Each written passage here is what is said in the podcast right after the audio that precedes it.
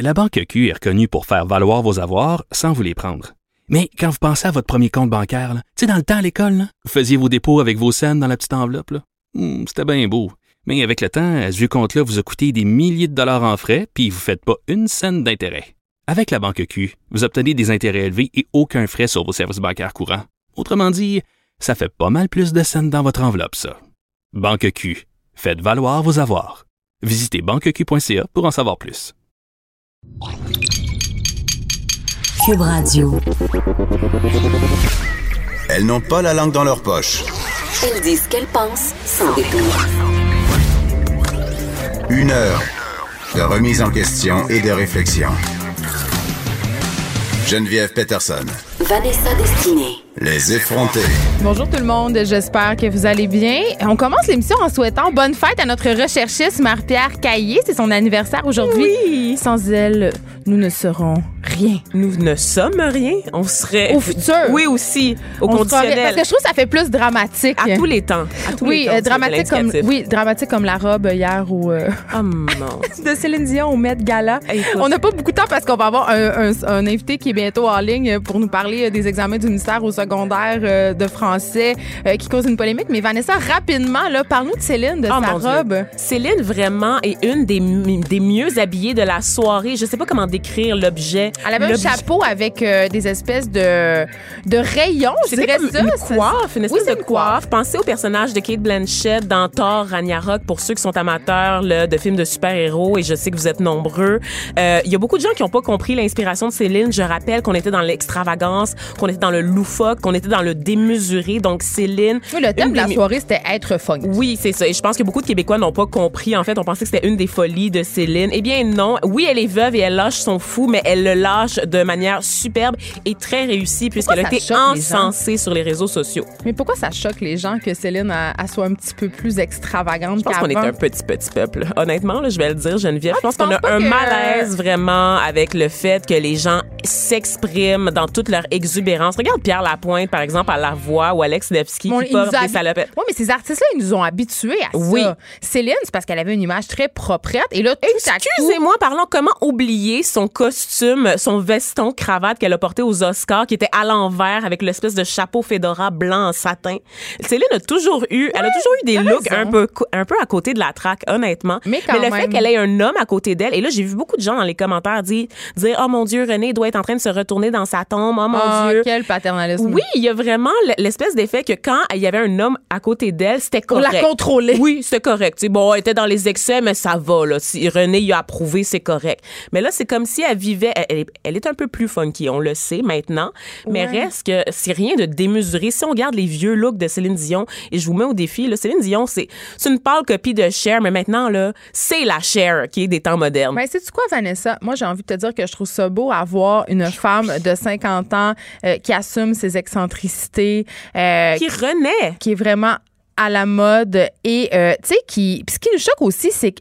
Puis là, je mets des guillemets, là, c'est qu'elle est vieille. Oui. Quand on est vieille, on n'a plus le droit de s'habiller euh, comme elle s'habille. Et je pense que c'est ça qui choque le plus les gens. Et moi, euh, j'étais pas une grande fan de Céline Dion, de Voyons ses donc. chansons. Mais là, là, là, là. C'est une égérie. Ouais, là, je dois dire que je suis Team Céline. Je- Vraiment. Je, savais même pas qu'elle était invitée. Je vous rappelle que Anna Wintour, la grande rédactrice en chef du Vogue américain, a un droit de regard sur les 600 invités du gala. Donc que Céline, elle a eu son accréditation de fashionista, OK? Ça va tout le monde. Voilà, c'est approuvé. Euh, je vous parlais euh, en début d'émission justement de cet examen du ministère euh, en français qui, qui suscite la grogne au sein des élèves de secondaire 5 de différentes écoles du Québec. Il y a même une page Facebook qui a été créée, Vanessa, qui compte aujourd'hui près de 34 000 membres. OK? Puis je te mets en contexte, là. C'était une question, évidemment, pour l'épreuve uniforme de français. Tu t'en rappelles? On Oui, a passé bien sûr. ça. C'est une dissertation. que tous les élèves ont, c'est la même question Donc, qui c'est est un texte posée. d'opinion, entre guillemets. D'argumentation. Exactement. Et la question était et est toujours peut-on s'adapter au changement climatique? Et là, les élèves ont très mal réagi et on a eu envie de savoir pourquoi. Alors, on a au bout du fil Francis Claude, qui est l'élève à la- à la- à l'origine de cette page Facebook qui remporte, disons-le, un franc succès, élève de l'école du Mont-Sainte-Anne. Bonjour, Francis. Bonjour. Écoute, euh, premièrement, bravo pour votre page Facebook qui remporte vraiment du succès. Il y a des mimes là-dessus. C'est vraiment très, très drôle et on apprend beaucoup de choses. Pourquoi ça vous a choqué, cette question-là? Peut-on s'adapter au changement climatique? Ben, c'est que selon nous, de, de, comment qu'on a vu la question, c'est vraiment comme si le gouvernement nous, nous, nous laissait leur, ben, leur production de, de, gaz à effet de serre puis le réchauffement climatique en nous disant bon là il est trop tard, adaptez-vous. C'est vraiment comme ça qu'on l'a vu, puis je pense que c'est pour ça que beaucoup d'entre nous, beaucoup d'entre nous sont vraiment fâchés pour ça. Comme s'il n'y avait rien à faire finalement, comme si on fonçait tout droit dans le mur, puis que la seule solution maintenant c'était de trouver des petits moyens pour que ça se passe bien, c'est ça que tu veux dire? Ouais, c'est en plein ça, comme si on pouvait pas agir pour euh, sauver la planète. Et y a, euh, évidemment, dans le cadre de cet examen-là, on vous donne des textes pour un peu vous faire votre idée. Euh, il y en avait qui déploraient que vous aviez accès à des textes de chroniqueurs, que c'était pas très complet comme information pour vous faire votre tête. Et il y a un extrait particulièrement qui vous a fait sursauter. C'est le suivant, je te lis. La chaleur en soi n'est pas forcément inquiétante si les humains et les écosystèmes y sont habitués et que les infrastructures ont été pensées en conséquence. Ah oui, c'est ça. Puis il y avait plein, il y avait plein d'autres extraits dans le texte comme ça qui, qui me faisaient juste. Ça, ça nous a juste fait remarquer à quel point que le gouvernement, il voulait comme pas trop qu'on qu'on sache sur ce sujet. Il voulait juste qu'on sache comme peut-être le minimum pour qu'on soit capable d'écrire le texte. Mais heureusement qu'on a le droit d'aller sur Internet et prendre des sources sur Internet, Internet pour notre euh, feuille de notes. Fait que là, on a vraiment pu aller chercher des bonnes informations, des bonnes sources. Et là, euh, c'est quoi votre but euh, avec ça, Francis, avec cette page-là? Est-ce que c'est que le ministère modifie sa question? Est-ce que vous avez eu vent de changements peut-être qui pourraient avoir lieu? Votre direction d'école a-t-elle réagi? Oui, bien dans le fond, là, euh, on, est au courant que le, ministère ne va pas changer la, question, mais c'était pas notre but non plus. Notre but, c'est vraiment de, de dénoncer l'inaction du gouvernement face au changement climatique puis, euh, en, on a comme quelques demandes, puis je pense que c'est important de, que le gouvernement réponde à ça. Francis, fais-tu partie des élèves qui ont manifesté à chaque vendredi au cours des derniers mois? Non, personnellement, je, suis jamais allé à une manifestation. C'est en faisant l'examen que j'ai dû faire une recherche sur l'environnement et je me suis rendu compte vraiment qu'il fallait agir vite. Alors euh, là, par exemple, je vais être présent à celle la dernière, dans le fond, de cette manifestation-là, le 17 mai. Bien, écoute, euh, on dit bravo, vraiment, euh, bravo pour cette page Facebook Francis Claude qui, qui regroupe, on le dit, là, je le redis parce que c'est impressionnant, ça s'est passé en peu de temps, 34 000 étudiants. Bravo pour cette initiative-là, puis merci de nous avoir parlé. Ah, ça fait plaisir. Euh, Vanessa, à la fin de l'examen, euh, il y a des élèves qui ont glissé dans leur copie un, cercle vert en feutrine. Tu sais, ces cercles verts que les militants pour euh, le collectif Futur Montréal distribuaient. y en on en a vu aussi beaucoup aux marches contre les, pour la lutte contre les changements climatiques. Ben oui, Moi, je trouve ça incroyable, en fait, de voir que son éveil s'est passé en dehors complètement de, la sphère militante, en fait, que c'est ben via la question d'un examen qu'il a comme pris conscience qu'il y avait un problème. Mais tu sais, moi, je vais te dire une affaire, là je prends souvent ça avec un grain de sel. Euh, pas la question écologique du tout parce que ça me touche, ça me tient à cœur, mais l'engagement des jeunes. je me dis, bon, c'est de bon ton d'être écologique. Euh, tu sais, ben, on était tous idéalistes. Là. Moi, quand, quand j'étais ben petite, à j'ai fait des graffitis sur le McDo. Là. J'avais j'ai eu ma passe altermondialiste. J'étais allée au sommet des Amériques. Mais euh, on est devant, devant une véritable urgence. Il y a vraiment. Puis je regarde juste mes enfants. Tu sais, pour eux, c'est vraiment, je pense, c'est leur première préoccupation. Vraiment, ils sont très inquiets et avec raison. Mais je pense qu'il y a quelque chose qui a changé euh, entre ton adolescence et la mienne parce que je te rappelle que moi, j'ai été portée par le conflit étudiant de 2012, bien sûr. qui était euh, la première vague, en fait, de mobilisation sociale qu'on avait vue au Québec depuis de très longues années, qui rejoignait autant de monde au sein de la population et la jeunesse qui a été mobilisée sur plusieurs mois. Donc, je sais que sur le coup, bon, il y avait beaucoup de gens qui étaient contre le mouvement, mais Looking Back, c'est un mouvement qui clairement va se retrouver dans les livres d'école en termes de durée, en termes de nombre, d'impact, de mobilisation. Jean Charest, il a quand même perdu son siège à Sherbrooke. Mais tu vois, tu vois comment, comment les médias sociaux ont favorisé justement ces mouvements-là. On, on vient de le jamais voir. le hashtag manif en cours Mais euh, oui. qui a vu le jour sur Twitter, n'est-ce pas, et qui était utilisé comme cri de ralliement, en fait, Ouais. par les jeunes pour se retrouver à différents endroits, des jeunes pris en, poli- en, en souricière par les policiers. Je pense qu'il y a beaucoup de gens qui ont une espèce d'éveil, une prise de conscience de l'état de la... Tu sais, on n'a pas ces cours-là, hein, d'éducation à la citoyenneté, n'est-ce pas, à l'école? On devrait. On devrait, mais je pense que pour certaines personnes, ça s'est passé par la rue. Et je sais qu'on a en ce moment une génération qui est très, très politisée, qui s'intéresse à la justice sociale, quitte à, à, à déranger certaines personnes. Donc, c'est pas vrai que les jeunes s'intéressent à rien, qui sont effoirés toute la journée devant YouTube. Oui, mais ils écoutent souvent des vidéos euh, environnementalistes. Exactement. Et ils ont le poids démographique des baby boomers. Donc, watch out. Ce sont eux qui vont tenir le gros bout du bâton dans quelques années, Geneviève. On devrait Et- peut-être les écouter. Ah. Mais, mais c'est ça. Donc, euh, cette page Facebook que tu vois, c'est euh, dans la continuité justement de ce printemps étudiant, euh, des mouvements qui prennent naissance sur les médias sociaux. Et ça aussi, je Et qui sont globales, globaux, en Oui, fait. Ça. Qui, qui- on le sont voit. mondiaux. mondiaux. Exactement. Euh, un truc quand même assez euh, préoccupant. On parle souvent, bon, Vanessa, tu as le beat euh, inclusion, tu as le beat diversité. Je pensais que j'avais le beat Céline Dion, honnêtement, à la lumière t'as- de tout ce que j'ai dit tout à l'heure. T'as bon. t'as- t'as tous ces beats-là vraiment le fun. Je te jalouse pour ça.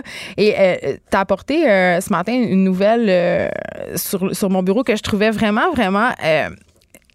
Ça, ça me choque, je comprends vraiment pas. Là, c'est des employés de l'Institut de cardiologie de Montréal qui ont été réprimandés euh, parce qu'ils parlent leur langue maternelle entre eux.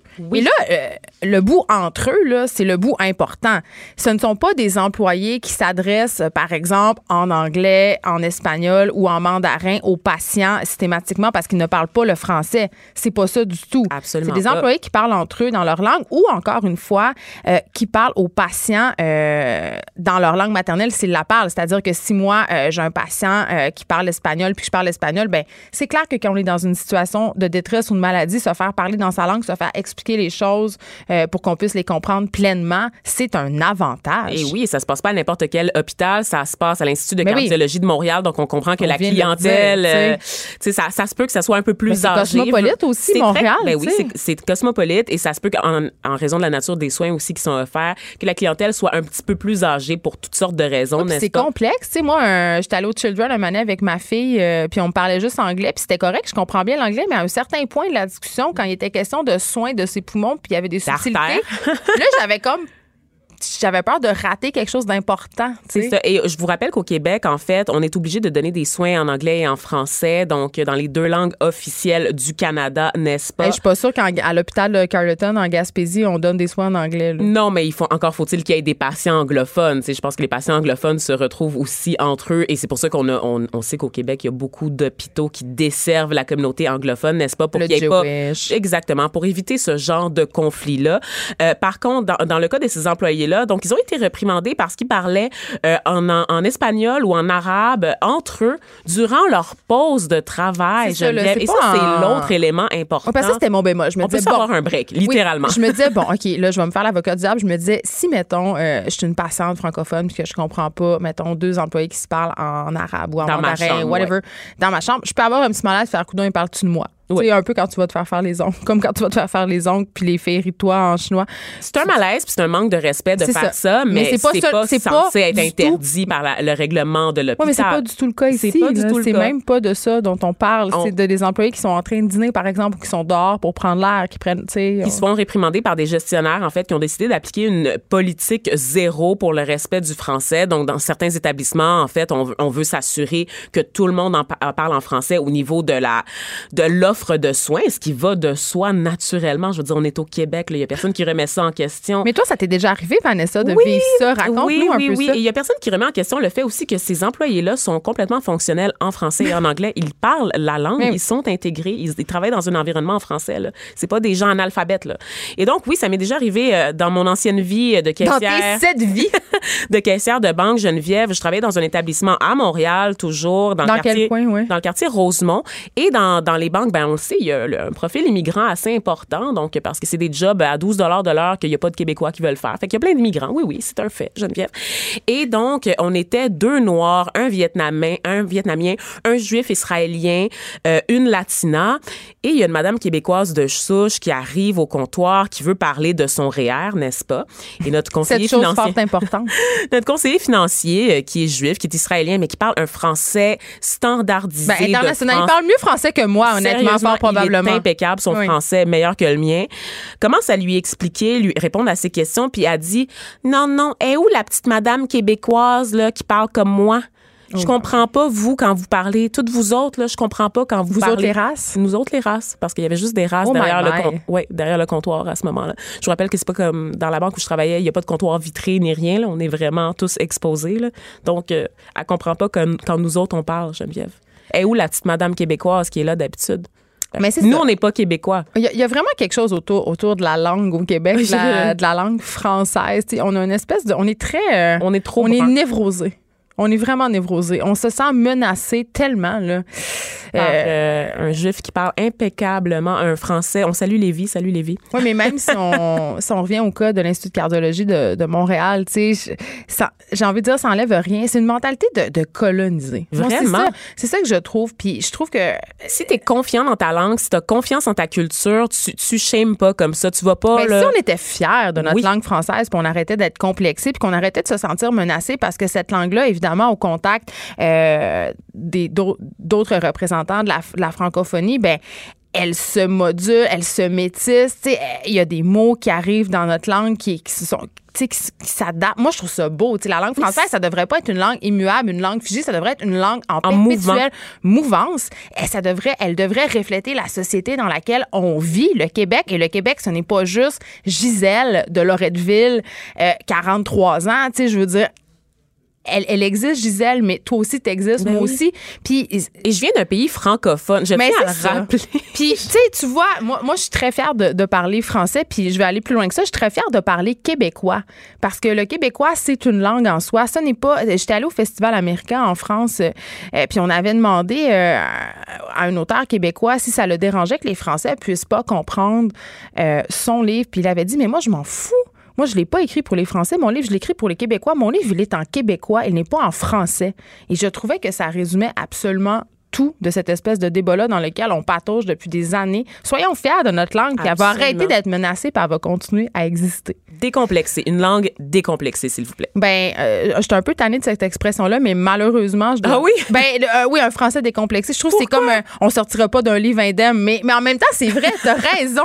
Non, mais c'est une, c'est une formulation euh, un peu galvaudée, mais, mais c'est vrai, t'as raison, puis je suis la première militante de ce français décomplexé-là, puis je le pratique. Puis euh, souvent, euh, je- bon, ça arrive parfois que je reçois des commentaires euh, Sur par rapport à notre, à notre animation euh, de cette émission pour dire que notre français n'est pas assez soutenu ou qu'on utilise euh, Ils nous lisent pas souvent, des, mots en anglais. Mais moi, j'ai envie de vous dire, je parle comme le monde. Oui. Je parle comme, comme, comme vous. Tu sais, J'ai envie de parler la langue que les vraies personnes parlent. Je parle la langue de ma génération, je parle la langue des gens qui me ressemblent aussi, Ben, c'est qui ça. sont des gens qui viennent de partout dans le monde et qui ont qui font partie de la francophonie mais qui ont appris à l'adapter à leur réalité culturelle, à leur bagage aussi, à leur expérience. Donc je n'ai pas honte du français que je Mais parle. non, puis le français académique, aussi métissé soit-il, je suis moi-même Évidemment. métissé. Donc c'est euh, parfait, puis c'est comme ça qu'on t'aime. Puis le français académique, c'est bon dans les livres, puis encore. Moi, j'ai décidé d'écrire mon livre en dans mes textes de tabloïd, allez les lire. Et là- Vous allez être soufflé. Honnêtement, là, très funky, les gens langue. qui me reprochent mon français parlé là, ou mon français sur les réseaux sociaux, qui est, il faut avoir une très bonne maîtrise de la langue, honnêtement, Geneviève, pour faire toutes les entourloupettes que je fais avec la langue française Ben, sur les réseaux vrai. sociaux. Et c'est vrai, j'écris sans faute. Je vous mets au défi. Une dictée, vous et moi. Honnêtement, je suis sûre que je vous torche. C'est une championne. Voilà, Je c'est dit. super bonne en français. Je l'ai dit. Hey, j'ai une question pour toi, une question raciste. Ah Vanessa. non, mais voyons là, on vient de Je- dire que j'étais comme tout le monde puis que j'avais ma place ici là. Ben, t'as ta place ici pour répondre aux questions sur les Ah, personnes ouais, noires. d'accord. ok. Non, mais je veux savoir, est-ce- moi, je veux savoir si tu te mets de la crème solaire, premièrement. Puis, si tu- puis je sais que tu peux pas aller des coups de soleil, on a déjà déterminé Oui, tout ça. C'est pour ça que je fais la joke de la question raciste. Mais est-ce que tu es du genre, un peu comme moi, être freak du soleil puis d'avoir peur du cancer de la Je peau? te dirais que j'en mets pas, je néglige euh, les parties du corps sur le visage, je le fais tous les jours maintenant, Geneviève, parce que tu le sais, j'en parle souvent, j'ai beaucoup de problèmes de peau. Euh, Je fais de l'hyperpigmentation, qui est le fait d'avoir euh, des plaques de couleurs euh, C'est ça, le différentes. soleil, ça aide pas. Là, ça. souvent plus foncé en fait par exemple quand j'ai un bouton ça va laisser une cicatrice plus foncée que ma peau euh, qui est assez pâle euh, en général pour une noire donc je mets de la crème solaire tous les jours et depuis la, la- la peau de mon visage je m'en remercie Geneviève c'est bon pour nous je pense je- Ben, jusqu'à preuve du contraire Attends, ben là, c'est là où je m'en vais. C'est peut-être pas si bon que tu le penses, Vanessa. Colin. moi aussi, euh, moi, je suis, sans mauvais jeu de mots, je suis très blanche. Là. Je suis Oui. translucide, j'ai le teint d'un vampire. il n'y a pas de mauvais jeu de mots dans tous les sens du terme elle est blanche Oui, puis tu sais, le, le soleil n'est pas mon ami. C'est-à-dire que quand je vais au soleil l'été, il faut que je me mette de la 35 parce que sinon je brûle. Moi, je bronze pas. Tu sais, je suis blanche ou je suis brûlée. Il y a pas vraiment d'entre-deux. Il y aura pas de bronzage pour moi. Puis c'est sûr que tu sais, euh, j'ai un teint de rousse. Fait que tu sais, j'ai été élevée un peu dans, dans la culture euh, de la crème solaire. Euh, on me trempait dedans quasiment avec un pinceau. Là, tu sais. Puis on fait aussi, tu sais, mes enfants. Tu sais, j'ai un peu cette peur-là. Là. J'avoue que les médecins, tout ça, nous disent que c'est important de protéger nos enfants du soleil.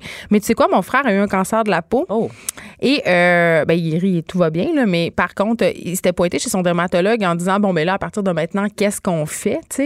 Euh, puis le dermatologue lui dit Ben écoute, euh, la crème solaire, c'est pas si bon que ça. C'est-à-dire, Ben euh, on, on peut en mettre, mais il faut pas en abuser. Puis le, le meilleur moyen de se prémunir contre le soleil, c'est de s'en protéger, c'est-à-dire en ne s'exposant pas, en Eh là évitant. là.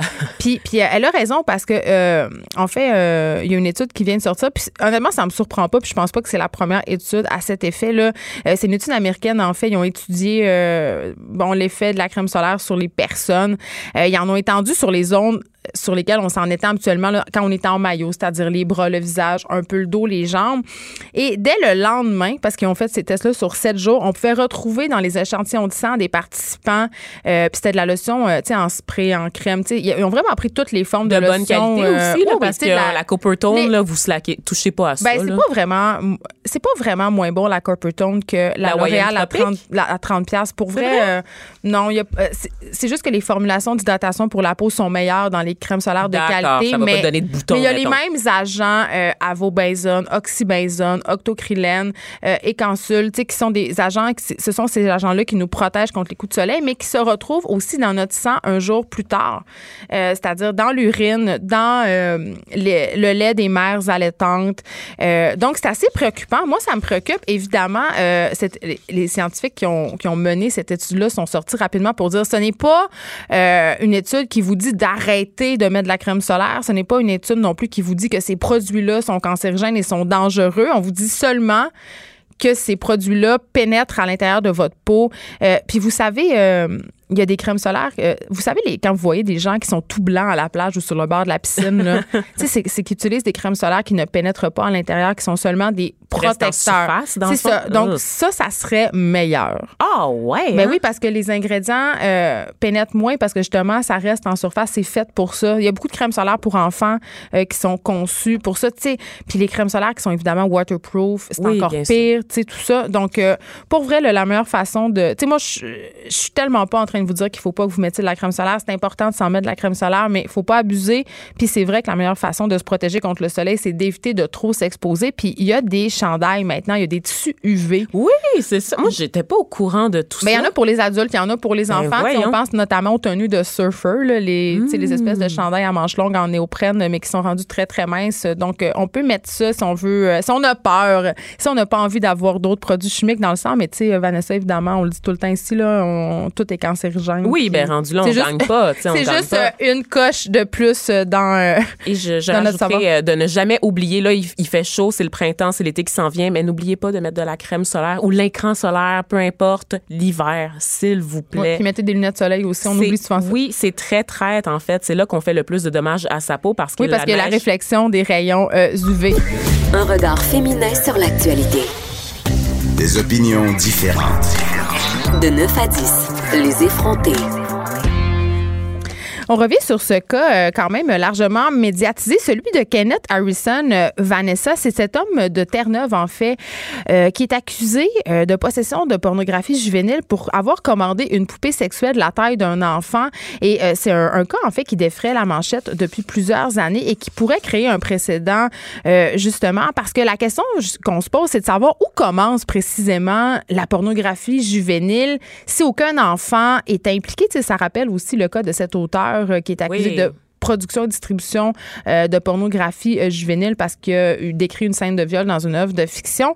Euh, donc, euh, cette cause-là, on la suit. Je te rappelle un peu les événements. Là, Kenneth Harrison qui avait commandé une poupée Carol en 2013 sur un site Internet japonais. Évidemment. Oui, ben c'est toujours au Japon que ça se passe. Euh, bon, un site qui vend des poupées sexuelles euh, de taille adulte, mais aussi d'enfants. Et le colis avait été intercepté, intercepté pardon, par l'Agence des services frontaliers du Canada. Euh, Montréal. Oui, évidemment, c'est ça. Et là, euh, ça chemine devant les tribunaux, c'est ça, depuis plusieurs années. Et il s'est défendu, M. Harrison, en disant qu'il avait commandé cette poupée-là euh, parce qu'il voulait remplacer son fils décédé. Et là, moi, quand j'ai lu ça, Hey Vanessa, je me disais, on est-tu en train de faire une grosse affaire avec un homme triste qui, qui, qui est pas capable de se remettre de la mort euh, de son fils?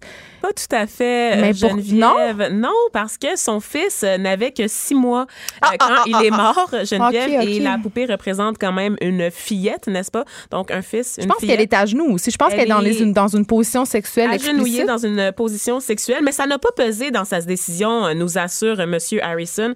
À ne pas confondre avec Jean-François Harrison ici au Ah, Québec, qui était aussi aussi, accusé de- dans une affaire de pédophilie, Ben, coudonc. n'est-ce pas? Et donc, euh, l'idée aussi de faire une recherche, parce qu'évidemment, il est questionné, n'est-ce pas, euh, en contre-interrogatoire, on lui a demandé euh, pourquoi il n'avait pas tout simplement, tout simplement cherché une poupée de sexe masculin, n'est-ce Ou acheter un chien. ou acheter un chien, euh, ben, ça lui avait pas traversé l'esprit d'abord ah, pour ah, la poupée euh, de sexe masculin. Il nous rappelle qu'il a choisi la poupée Carole spécifiquement parce qu'elle avait un visage masculin qui s'approcherait de celui Qu'aurait son fils. maintenant. OK. Puis bon, Donc, euh, je- ouais, puis bon, je- Et euh, ouais. le chien, ben Geneviève, un chien, c'est pas un humain. Hein? C'est ça qu'il a dit, M. Harrison, humaine. euh, Ce n'est souvent pas agenouillé dans une position sexuelle aussi, Geneviève, j'ai l'impression. Puis bon, j'avais envie de me dire que peut-être c'était une histoire vraiment triste, mais M. Harrison finalement c'est un cochon parce qu'il fait aussi face à des accusations de mise à la poste de choses obscènes, euh, deux accusations de contrebande et de possession de marchandises interdites en vertu de la loi sur les douanes. Donc euh, C'est très compliqué comme cas. C'est un cas qui est suivi à l'international parce que ça pourrait créer un précédent. Geneviève, on l'a dit. Il n'y a pas de. La, la mésentente vient du fait que les, es- les experts savent pas. Mais ils sont faire? partagés, en fait. Puis je l'ai entendu quand j'ai fait du bénévolat dans un organisme qui vient en aide aux pédophiles qui sortent de prison. Tu sais, on le sait, j'ai fait un reportage, euh, vous pouvez aller le voir sur le site de Tabloïd, six mois chez les monstres. Euh, puis c'était quelque chose, c'était un débat qui faisait rage au sein même des intervenants parce que d'un côté, il y a ceux qui pensent que de produire du matériel pornographique, que ce soit des films ou des objets comme des poupées sexuelles à l'effigie d'enfants, ça peut aider plusieurs personnes qui ont des déviances, en guillemets, à ne pas passer à l'acte. Donc, ça a un effet cathartique. Il y a d'autres experts qui disent que c'est un peu comme la pornographie et que c'est le contraire, c'est-à-dire qu'à force d'être au contact de ces films-là qui mettent pas en, en- qui mettraient pas en vedette évidemment des vrais enfants, là, on, on- ça, on peut penser au hentai, à des dessins Oui, animés oui, ou à des choses animés. générées par ordinateur ou des poupées, ben tu deviens que c'est plus assez. Il y a une gradation. C'est ça. Il y a une gradation comme la- pour la pornographie. Tu écoutes toujours des affaires plus hard, puis bon, tu as besoin de toujours plus. Ben, certaines personnes qui, qui tombent là-dedans.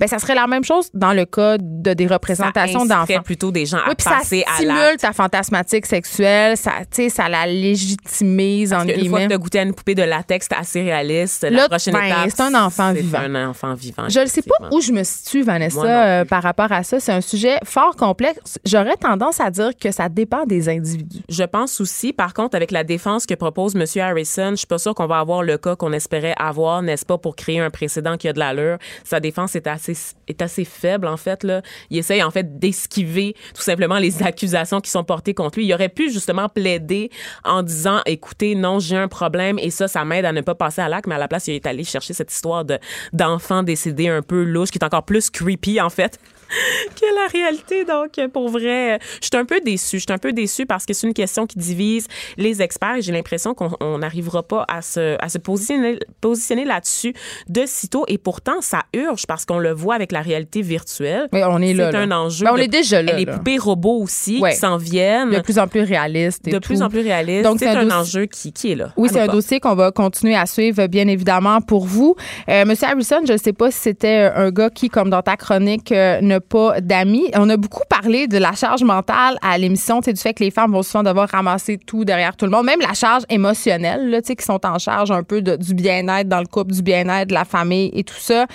Euh, mais euh, on est souvent, c'est ça, justement, aux prises avec ce- cette charge mentale-là émotionnelle et les gars se tournent vers nous pour dealer avec leurs problèmes parce qu'ils n'ont pas d'amis. C'est de ça dont tu nous parles aujourd'hui. Puis je trouve que c'est un sujet vraiment intéressant parce que c'est vrai. C'est non mais j'ai constaté ça moi avec les années euh, le fait que les gars on dirait que plus les années avancent, on dirait qu'ils laissent tomber leur réseau d'amis, surtout quand ils ont des familles. Puis il y a des filles aussi là qui font oui, ça mais absolument, absolument. Et là, je le dis tout de suite, avertissement, c'est pas une chronique qui est anti-homme. Je vais pas faire Ben l'apologie du matriarcat puis de la castration chimique. Oh non. Mais je vais clairement aborder le concept de la masculinité toxique. Donc, les haters puis les trolls, là, prenez un sac de papier brun, respirez un bon coup, puis tout Ou écrivez-nous, on aime ça. On écrivez-nous aussi. Donc, c'est le titre d'un article que j'ai vu passer, que je vois circuler sur les réseaux sociaux, dans mon réseau de féminazie déclaré Les hommes n'ont pas d'amis et les femmes doivent emporter le fardeau. Ben oui. C'est une déclaration choc. Dans cet article de euh, Geneviève, on explore le phénomène du emotional gold digger que j'ai décidé de traduire, parce qu'en français, s'il vous plaît, par croqueur de sentiments. J'adore. plutôt que croqueur- croqueuse de diamants, croqueur de sentiments. Alors, c'est quoi un croqueur de sentiments? C'est un homme qui est incapable de gérer ses frustrations, OK? Ses craintes, sa peine, le stress du quotidien, mais aussi le trauma de l'enfance par lui-même et qui s'en remet à sa blonde pour des services de thérapie. Parlez autour de vous. Beaucoup de femmes se ramassent à gérer tous les aspects de la vie de monsieur, en plus de gérer le foyer. Pourquoi donc? Ben parce que les hommes n'ont pas d'amis à cause de la socialisation dès leur plus jeune âge. C'est une piste qui est avancée euh, dans l'article, Geneviève. Mais, mais c'est bizarre ce que tu dis parce que pourtant, j'ai l'impression que, tu sais, le boys club puis la gang de gars, c'est Ouais, vraiment ouais. important. Ben c'est ça, en fait, c'est qu'on va encourager les femmes à cultiver des relations platoniques profondes. Des ok, amitiés féminines. Solides, voilà, avec des personnes de même sexe. Alors que chez les hommes, on va encourager la camaraderie. C'est pas du tout la même affaire. On se donne une bine sur l'épaule puis on boit une bière. Ben oui, c'est ça. Puis on se fait un câlin ou une espèce de poignée de main malaisante. là. Mais j'ai- qu'est-ce qu'il me disait? Un de mes ex donnait la main à son père. Une poignée de main. Ah, c'est épouvantable. Mais tu vois, mon chum me disait l'autre fois, on avait une discussion un peu là-dessus, puis il me disait, tu sais, moi, quand j'ai des choses à. à- on dirait qu'avec j'ai des- Il y a plein d'amis de gars, mais ils me disent, on reste tout le temps en surface. Oui. Puis quand je veux parler de choses plus deep, puis tout ça, j'aime mieux parler avec mes amis de filles. Puis c'est quelque chose qui revenait dans mon reportage que j'ai fait sur le Brotherhood, qui est un Oui. espace sécurisé pour les hommes, en fait, où on a le témoignage de Justin, justement, qui me dit que il arrive à parler d'enjeux sociaux, de politique, euh, de trucs très, très personnels avec ses amis filles, mais qu'avec les gars, il y a une espèce de mur macho qui C'est-tu parce qu'ils ont empêche- peur de leurs sentiments, puis que c'est comme un peu la boîte de Pandore? veut, veut pas, il y a quelque chose qui, qui est un peu de l'ordre de ça, Geneviève. Parce qu'on le sait, avec la socialisation aussi, on, on, on va dire aux femmes que c'est correct de pleurer, de Ouais. confier des secrets. Hein? Euh, c'est ce qui est attendu du sexe faible, un peu la vulnérabilité, n'est-ce pas? On est d'accord là-dessus. C'est pour ça qu'on on a plus de facilité à aller consulter un médecin ou un psychologue. Oui, oui, il y a ça aussi. Et là, euh, de l'autre côté du spectre, on a ben, les hommes à qui euh, on présente cette idée que les sentiments, c'est une affaire de femmes. On a une génération de gars à qui on apprend à être l'homme pourvoyeur, à qui on apprend à être tough, à jamais montrer de faille, n'est-ce pas? D'être, d'être le, le château fort, en fait, le pilier de la famille, n'est-ce pas? Hey, Et de pas là, s'effondrer. puis ça, les gars, là, j'ai envie de vous dire, là, toxique. C'est pas bon pour vous. C'est ça, j'ai envie de vous dire que, tu sais, on charle souvent que nous, les femmes, on est cantonnées à des rôles très déterminés, de la, de la ménagère, tu sais, mais, mais ce rôle-là de pourvoyeur, là, il est excessivement lourd puis difficile à porter. Vous avez le droit de le dire, puis vous avez le droit d'être tanné de ça. Absolument. Et on a là, en ce moment, Geneviève, une génération d'hommes hétérosexuels vraiment là, qui sont comme coincés dans une espèce d'immaturité émotionnelle parce que c'est vraiment de ça dont il est question, qui fait en sorte qu'ils sont incapables de nouer des relations intimes avec d'autres hommes parce que, hé, c'est fif. Oh, mon oui, il faudrait pas que ça soit fait. Eh là là, faudrait ça. jamais que ça soit fif, tu comprends? Et c'est les femmes qui vont en payer le prix parce que c'est ça. euh, dans les relations modernes qu'on voit telles que- qu'elles sont dépeintes par Hollywood ou juste dans la culture ambiante, on encourage les hommes à trouver the one. The one, à la, à la française. Fait qu'en plus d'être euh, la blonde, l'amante puis la mère parfaite, faut que je sois la calice de thérapeute. Attends, c'est ça? t'es la meilleure amie, t'es la Oh t'es la conseillère d'orientation, Geneviève aussi, hein, t'es la styliste parce que monsieur euh, s'est pas acheté des chemises depuis la dernière virée shopping avec sa mère euh, en 1999. T'es aussi sa secrétaire, n'est-ce pas? Tu prends les rendez-vous. T'es sa cheerleader quand ça va pas. T'es la figure maternelle, Geneviève, pour les enfants, mais aussi pour lui. Ah, ça, c'est non. Ça, ça arrive beaucoup, ça arrive énormément. Et éventuellement, Geneviève, évi- évidemment, tu deviens thérapeute. Et là, je vous parlais de cet homme, cette génération d'hommes euh, coincés dans l'immaturité euh, émotionnelle. Ben, à l'autre bout, tu as des femmes épuisées parce qu'elles portent trop de chapeaux. Mais il y a des femmes épuisées euh, qui sont épuisées parce qu'elles portent trop de chapeaux. Mais j'ai envie de dire, est-ce qu'il n'y a pas une certaine catégorie de femmes qui aiment ça aussi, Oui. se placer dans ce rôle-là? Parce que, évidemment, ça donne beaucoup de pouvoir. Ben, il y a un rôle, encore une fois, et on revient à la socialisation. On, on dit aux femmes que leur existence devrait servir à venir en aide aux autres. Donc, il y a des femmes qui oui, on- se sentent les éternelles soignantes nous sommes. Exactement, qui sont germaines, qui se sentent valorisées dans le fait de contrôler la vie des autres ou de se sentir hip, hip. important. On l'a dit, on a dit quelque chose d'important, Vanessa? Je- on va le redire. Vas-y donc. Certaines femmes sont germaines. Oui, oui, Ça absolument. existe et, et je plaide coupable. Parfois. Oh mon Dieu, c'est vrai? Parf- non, parfois, je suis une maudite germaine. mais je me, je me, tu sais, je laisse pas ça gagner. Oui, non, mais je pense qu'on a tout un petit côté euh, contrôle fric, contrôlante parce qu'on était élevés comme ça. Mais ce n'est pas une bonne chose. Puis honnêtement, ça fait pas le sortir, ça fait pas ressortir le meilleur dans une relation Ça de couple. fait des femmes malheureuses aussi. Ben, et tu peux pas être germaine puis te plaindre après que ton chum il a pas envie d'être avec toi, qui fait jamais rien avec toi, qui tu sais puis qui fait qui t'aide pas à faire le ménage puis qui t'aide à rien quand t'es jamais contente si les débarbouillettes sont pas pliées en huit puis repassées en huit puis pointées vers le nord dans l'armoire. Tu sais ça se peut ça se pourra pas. là. Mais non, mais c'est ça. On, on enseigne aux femmes que leur rôle, c'est dans le care, c'est dans le. la- Ben oui, l'éternelle soignante L'aide soignante, c'est ça. Puis on le voit dans les métiers, en- dans les choix ensuite de métiers, évidemment, là, l'institutrice, euh, préposée aux bénéficiaires. On t'encourage à faire ça. Et euh, les femmes aussi, bon, on les encourage à dealer avec leurs problèmes en lisant des livres de croissance personnelle, en écoutant des podcasts, c'est la nouvelle affaire. Rencontrer des coachs de vie aussi, tu sais, faire appel à des amis parce que ça aussi, c'est quelque chose, l'isolement des hommes avec l'âge, en fait. Les femmes vont développer d'autres réseaux. Ça hein. fait du bien ventiler avec des amis là. Oui. Les femmes vont sortir, en fait. Et j'a- j'avais fait une capsule, tu sais, des fois, je fais des capsules de vulgarisation pour en cinq minutes. Notre marque, euh, c'est ça, de vulgarisation scientifique. On a déterminé que les hommes, en général, ont plus de temps libre à cause de la charge mentale. Donc, dans les tâches ménagères, à la fin de la semaine, ils ont sept heures de plus que les femmes, parce que, bon, c'est une heure à peu près par jour. Bon, de fait qu'ils peuvent aller en thérapie, c'est ça que tu nous Ils annonces? pourraient aller en thérapie, mais les hommes préfèrent rester à la maison. Alors que les femmes, dès qu'elles ont un moment libre, vont vouloir sac sortir, vont vouloir rencontrer des amis. Les hommes vont avoir tendance à se renfermer, Geneviève, et à s'écraser devant la télévision. Ils checkent la porn, ils se commandent des poupées à l'effigie d'enfants. Oh God, non, mais juste écouter. Puis c'est pas, c'est vraiment, c'est des recherches scientifiques là. C'est pas un gros Hey, préjugé non, mais Vanessa, tu sais, pour vrai, on a. Honnêtement, là, j'ai pas besoin d'études scientifiques pour me démontrer que Ben t'as oui. raison. Là, je le constate dans mon quotidien chaque jour depuis que je suis enfant. C'est comme ça que ça se passe. Puis tout le monde est pogné un peu dans son rôle traditionnel. Puis tout le monde essaye de s'en sortir, mais en même temps, on a tous nos paradoxes. C'est moi, grande féministe de ce monde. Ben, j'aille ça sortir les vidanges. Puis je veux que mon chum il passe le râteau. Puis Oui. quand il tu sais, je, je, je- dis tout le temps à la blague. euh, J'avais fait une, une joke sur Facebook cet hiver. Je, euh, je disais mon féministe s'arrête là. Il faut ouvrir des yeux. Tu sais, ça c'est pas grave. On est toutes pognés un peu. de L'internet avait brisé, on s'en rappelle. euh, non, ça, c'est quand j'ai dit que mon chum avait pelleté mon chat. Ah Il y avait des ça. madames pas contentes qui disaient que j'étais pas une vraie féministe. Mais ça, c'est un autre sujet. euh, les débats. on aime aussi beaucoup parler. Les débats Qui est féministes. une vraie féministe. hein? Mais certainement pas moi, selon les dires de beaucoup de personnes. Mais j'allais dire, Vanessa, par contre, les gars aussi sont pognés là-dedans. Oui. Ils sont pognés dans cette espèce d'idée que, justement, ils peuvent pas casser, que euh, la dépression, ça les touchera jamais, que Et pourtant, les statistiques ils sont, lourds, sont- sont lourds dans le quotidien parce Oui. qu'ils se gèrent pas. Ils se gèrent pas, ils s'en remettent à leur blonde. Et les statistiques sont très lourdes pour les hommes qui vieillissent. En fait, seulement 5 Mais c'est des sûr. hommes qui vont aller chercher des services de santé mentale en consultation euh, externe, même s'ils se sentent plus seuls que jamais. Donc, euh, il y avait une étude récente là, qui a été faite au Royaume-Uni qui déterminait que 2,5 millions d'hommes n'ont pas d'amis proches.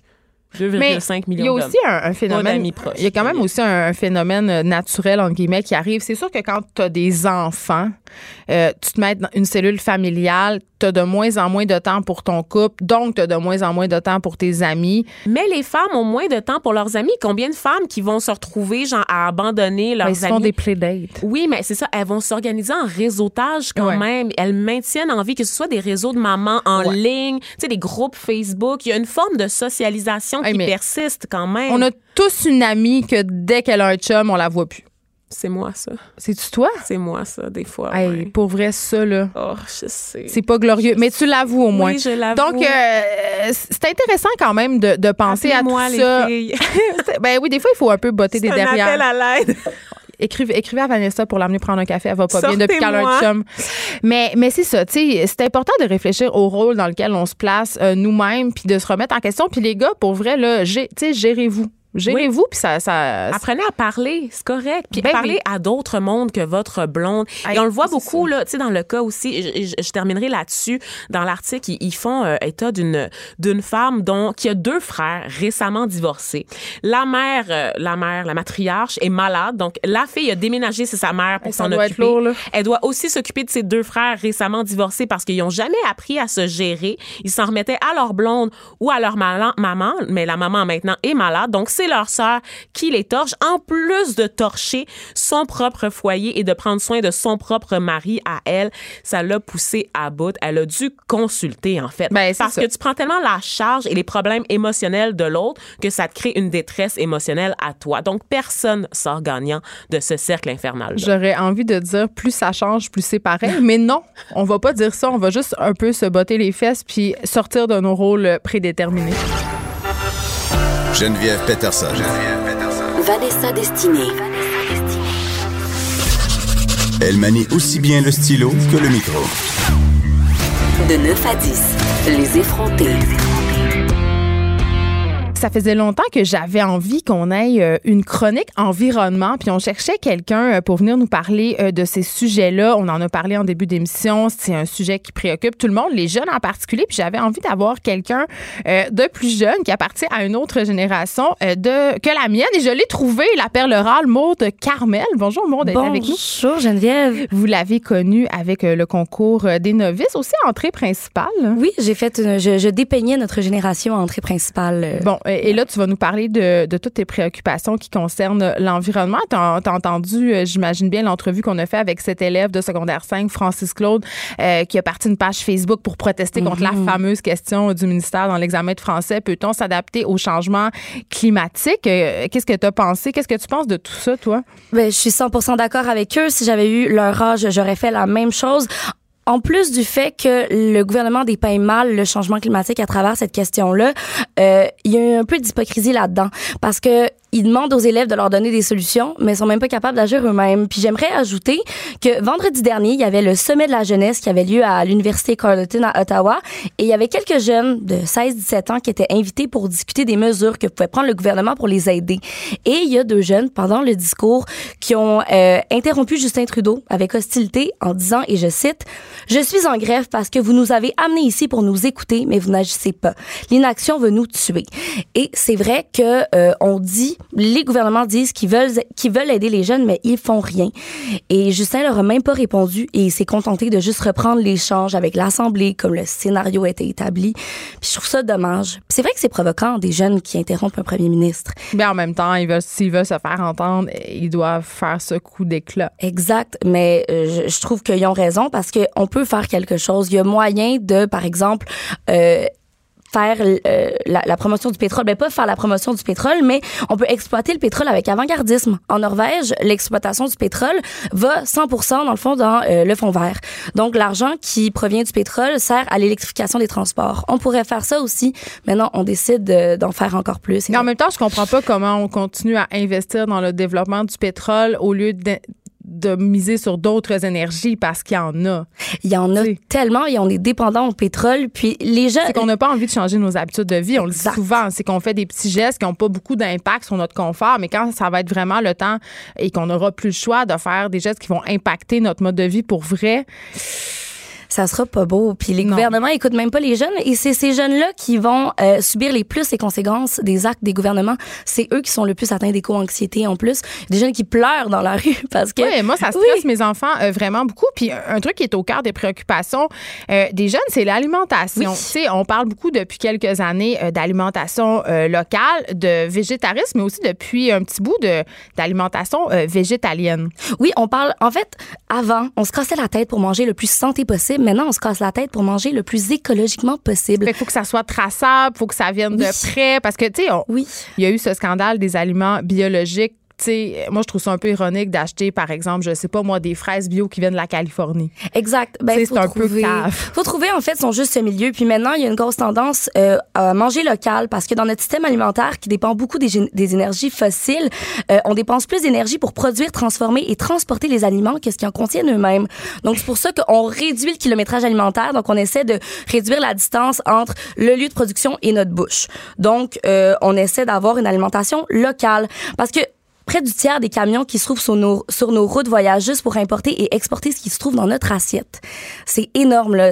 En fait, pour un aliment, en moyenne, là, c'est la distance Vancouver-Montréal qui Ouais, parcourt. mais des fois, c'est stupide. Tu sais, je racontais à un moment donné, euh, l'été passé, j'étais au lac Saint-Jean euh, en vacances. Et, euh, et évidemment, le Saguenay-Lac-Saint-Jean, c'est la mecque du bleuet. Oui, et oui. c'était impossible pour moi de trouver dans les grandes surfaces des bleuets du lac. Il y avait juste des bleuets californiens. À, quelle, à quelle saison? À quelle On était l'été. le, le mois d'août, peut-être? Mais on- non, non, on était l'été. On était dans la saison du bleuet. Il y avait le kiosque du bleuet du lac Saint-Jean à la sortie du IGA. là. C'est parce qu'ils sont moins gros, puis les gens veulent quelque chose de gros d'OGM et euh, sont, sont moins proches des aliments. On a perdu, en fait, le lien qu'on avait avec l'aliment, puis c'est pour ça que les gens reviennent au locavorisme. Les gens deviennent locavores. Mais c'est cher, non, acheter local, j'ai l'impression? Oui, c'est un choix qu'il faut. Ben ça dépend. En fait, si vous achetez directement à votre fermier, comme votre fermier de famille pas loin de chez vous, ben pas loin de chez vous, c'est relatif si vous habitez euh, Si au j'habite à. Rosemont, mettons. Exactement, mais ça reste que euh, au marché Jean Talon, les fruits et légumes sont moins chers que dans d'autres IGA. Ouais, sauf qu'au marché Jean Talon, euh, ma belle Maude, on va se le dire, euh, il y a quand même des kiosques qui sont des brokers de fruits et légumes. C'est-à-dire que c'est pas vraiment des fermiers, ils Exact. achètent leurs fruits. Tu sais, il faut se méfier parce Oui. qu'il y a des gens qui profitent de cette manne-là du local pour 100%. s'en mettre plein les poches. Exactement, je suis 100% d'accord, puis c'est pour ça que c'est bien de d'aller directement voir l'agriculteur en personne, euh, puis tu reconnectes un petit peu avec l'alimentation. Moi, je trouve que c'est le fun de savoir c'est quoi la couleur des yeux de la personne qui a fait mon poivron, tu sais. Mais ça reste que c'est pas C'est d'y aller aussi. Il y a des fermes où tu peux aller faire de l'autocueillette. Oui. Mais évidemment, on est tous pris dans le temps euh, et tout ça. Et là, euh, toi, tu t'opposais, ben, je sais pas si tu voulais faire un combat, là, mais l'alimentation locale versus l'alimentation Oui, végétalienne. mais il y a des gens qui doivent être mêlés à la maison parce qu'on arrête Ben, moi, pas je suis. Oui, ben vous avez le droit de savoir. Geneviève, tu as le droit de savoir c'est quoi la vraie réponse. Instruis-moi. Qu'est-ce qui, est le- qu'est-ce qui est le pire entre manger de la viande ou manger euh, de loin? Par exemple, parce que les végétaliens, ils mangent beaucoup de quinoa, de noix de coco, Moi, je de trouve noix. que c'est pire manger loin. Non, c'est pire manger local et de la viande. Et oui. Ah ouais? Ouais, en fait. Sur euh, l'impact écologique, sur de ces, écologique. euh, de- des élevages. Selon une étude euh, d'une fille qui est à la maîtrise en environnement à l'Université de Sherbrooke, qui s'appelle Karine Côté, elle a comparé un régime locavore avec de la viande une semaine au Québec et une, une semaine végétalienne. Et dans le fond, ce qui produisait le moins de gaz à effet de serre, c'est le régime végétalien. C'est pas parce que c'est super bien d'importer ces aliments-là. C'est juste que produire de la viande, c'est tellement polluant que rien peut battre ça. C'est hyper polluant manger de la viande. Puis Même si on chasse notre viande. Bon, Euh, là, c'est sûr que c'est bah, pas grand monde qui peut chasser toute sa viande, mais, mais ça toi, reste- tu parles vraiment de l'élevage. L'élevage, en fait, euh, faut en moyenne 11 fois plus d'énergie fossile pour produire une kilocalorie de protéines animales que de protéines végétales. Puis si c'est si c'est si aussi polluant élever un animal comme une vache, c'est entre autres parce que les aliments qu'elle va consommer vont fermenter dans son tube gest- digestif. Puis ça, ça va produire du méthane. Le méthane, c'est comme le gaz le plus polluant. C'est gaz à effet de serre. C'est le pire. Le trou dans la couche d'ozone, c'est de la fausse des pets de vaches puis de cochons. C'est pas vraiment les pets, c'est les rots. Pas vrai? Oui! Oui, un peu les pets, mais plus les rots. Ouais, c'est ça. Vous voyez comment c'était nécessaire qu'elle vienne à, à no- à notre émission. Voilà. Pour, mais euh, mais c'est super bon pour l'économie. Je tiens à dire que si tout le monde achetait un petit peu plus, mettons 30 dollars d'aliments euh, d'aliments québécois au lieu d'aliments étrangers par année, la province récolterait un milliard de dollars en 5 ans. Mais tu sais, j'avais fait un reportage sur manger local. Ça fait Ah quelques oui? années. C'était pour le clin d'œil. Et euh, ce qu'on avait découvert, en fait, c'est qu'on était, et je m'inclus là-dedans, là, on est plein de bonnes intentions. Tu sais, C'est-à-dire, si tu demandes à des gens, est-ce que vous seriez prêt à débourser un petit peu plus pour manger local, euh, pour manger bio, pour manger, euh, puis pas nécessairement bio, euh, des choses qui sont traçables? Sans OGM. C'est ça. Les gens répondent vraiment en grande majorité oui. Oui. Sauf que quand ils sont rendus à l'épicerie, c'est le portefeuille qui gagne. Ouais. C'est-à-dire que entre la gousse d'ail de Chine, euh, qui est vendue trois gousses d'ail pour 99 cents, et la gousse d'ail du Québec à 4,99 la livre, ben les gens ils vont faire le choix de la gousse d'ail chinoise. Exactement, mais c'est pour ça qu'il faut pas culpabiliser personne parce que c'est pas tout le monde qui a le luxe bon de s'acheter ça mais aussi de changer son alimentation. Ouais. Mais je pense que plus on achète euh, local, plus on encourage les fermiers, peut-être plus on va pouvoir peut-être diminuer les prix ou avoir des subventions. Euh, c'est juste que là, on dirait que c'est tellement rendu niché, les agriculteurs vendent tellement pas tant que que ça au peuple québécois qu'ils ont besoin de vendre plus cher. Euh, donc, c'est assez complexe la façon dont c'est géré l'agriculture au Québec. Mais je trouve qu'il y a quelque chose de très sain, de très... Euh, on, on, revient à la terre en, en, achetant vraiment local, mais je comprends que c'est pas la, la, réalité de tout le monde. Puis, de toute façon, on pourra jamais manger sans avoir aucun impact. On est des animaux, hein, ça existe pas manger sans impact écologique. L'alimentation Même si on mange des pilules ou des insectes, il va y avoir encore de la culture des gens pour les produire. Toujours. Ah, est-ce qu'on va encore dire on va tous mourir? C'est tellement déprimant, Maude, pour ben oui. J'ai l'impression qu'on peut pas gagner. On peut jamais, ben, on peut jamais gagner. Ça dépend. On va dire, ah, le poisson, c'est tellement bon pour la santé. Oui, mais l'agriculture euh, qui est euh, marine, dans le fond, ben, l'agriculture marine, tout ce qui est euh, pêche est tellement poétique, tel, ça détruit tous les écosystèmes. Puis on le voit, là, ce, matin, on, ça, ça, a sorti que la plupart des espèces euh, sur Terre étaient en danger. Oui, ben c'est ça. Euh, puis évidemment, là, en début d'émission, on parlait des changements climatiques, on parlait de, des étudiants, puis des jeunes en général qui sont pas contents que le gouvernement fasse comme si c'était inévitable, puis nous propose des solutions pour s'adapter. Euh, J'ai envie qu'on se parle des inondations, parce que évidemment, euh, ça a défrayé l'actualité. Il y a des gens qui sont inondés en ce moment. Il faut revoir notre rapport à l'eau, aux berges, et évidemment, ce phénomène-là qui est quand même assez directement lié à ces changements climatiques-là, oui. Ben, c'est les milieux humides. En fait, il y a une énorme désinformation. Euh, il y a Jeff Fillion, j'aimerais juste le dire, qui a dit la solution. Ce grand défenseur de l'environnement. Ce grand, ce grand scientifique, très bien informé, il a dit que la solution aux inondations, c'était les changements climatiques. Je trouve ah. ça dommage à quel point il y a une désinformation, mais bon, ça nous Qu'est-ce que ça veut dire exactement? Ben, dans sa tête, c'est que euh, moins il y a de neige, moins il va. Parce que, tu sais, on dit que les changements climatiques, il va moins neiger. Moins il y a de neige, ça veut dire qu'il va y avoir moins d'égouttement ben, de, de fonte de neige au printemps. c'est le gros bon sens. Mais y a, y a, ça n'a pas rapport parce que c'est les grands écarts soudains de température comme la fonte rapide des neiges qui amplifient les inondations. En fait, moins il y a de neige, plus ça fond rapidement. Tu comprends? Tu sais, un, ben un, petit cube de glace qui est énorme, il va fondre bien moins Donc, rapidement. La, la charge que les rivières devront prendre va être encore plus grande et ça sera davantage problématique. Exactement, parce que en fin février, on a déjà de la pluie, puis ça, ça se mêle à la fonte de la toute petite neige et ça, ça crée justement encore plus d'inondations. Puis on a tellement détruit les marécages, les milieux humides, des rivières qui étaient là un petit peu pour absorber. Exactement, qui absorbaient ce qui, les, les, les, inondations qui allaient survenir, mettons, dans 20 ans, que là, euh, ça, ça crée euh, les changements actuelle. Euh, voilà. On termine en se parlant de styromousse parce qu'on en a parlé ici à l'émission La Ville de Montréal qui veut euh, les interdire carrément. Qu'est-ce que tu penses mhm. de ça, toi, euh, Maude Carmel? Ben, tu sais, les styromousses, c'est le, c'est le matériau du diable. Ça, Je le sais, moi, quand à la ça me fait capoter. Oui. Ça se recycle pas, mais ça a l'air que dans le coin de Saint-Jérôme, il y a une place où ils recyclent. Il y a un auditeur qui m'écrit me dire ça. Oui. Vous tenez à me le dire. Oui, ben, il y, a, il y a un endroit, en effet, c'est le, ça s'appelle le polystyrène, là, le, le le styromousse. Il y a un endroit où c'est recyclable. En tout cas, il y a un endroit au Québec, je pense que c'est Saint-Jérôme. Un seul où ils peuvent justement récupérer le polystyrène. Mais je pense qu'on pourrait investir pour soit les interdire et trouver un autre matériel ou justement pouvoir refaire quelque chose. Puis l'économie circulaire, c'est ce qui va nous sauver. C'est récupérer tous les matériaux, légiférer les objets, dire, hey, ça, ce styromousse-là, la compagnie qui l'a mis sur le marché, ça lui appartient. Il est obligé de le récupérer puis de faire quelque chose avec. Mais tu sais euh, que, bon, évidemment, euh, je parlais des fruiteries tantôt. Il y a certaines euh, fruiteries qui offrent de les ramener, ces contenants-là, pour pouvoir remettre des choses dedans. Et euh, quand on pose la question aux commerçants pourquoi ils utilisent ce type d'emballage-là, ils répondent mais c'est parce que les gens ils ont l'impression que les fruits et légumes, ils sont plus beaux. Euh, puis aussi, on va pas se voiler la face. Il y a des fruits qui servent de ce stratagème-là pour cacher euh, des fruits et légumes un peu moins frais. Oui, au lieu de les vendre à rabais pour que les gens en fassent des smoothies. Mais c'est aussi que, en fait, le polystyrène, c'est un isolant rigide. C'est pour ça qu'on l'utilise pour, en tout cas, pour, pour nos soupes four fait que t'es pour. Toi, t'es pour qu'on bannisse tout ça. Qu'on apporte nos contenants à l'épicerie, ben oui. qu'on soit vraiment épi. Ben oui, je pense qu'on peut revenir à la base, puis même euh, tout être zéro déchet. Zéro déchet, je pourrais en parler euh, complètement dans une autre chronique. Ben, tu vas revenir nous en parler euh, très certainement. Merci, euh, Maud Carmel, de m'avoir éclairé. Je me sens, je vais me coucher moins niaiseuse grâce à toi ce soir. Puis je vais plus acheter de contenants en styromousse. Merci d'avoir été là. Cube Radio.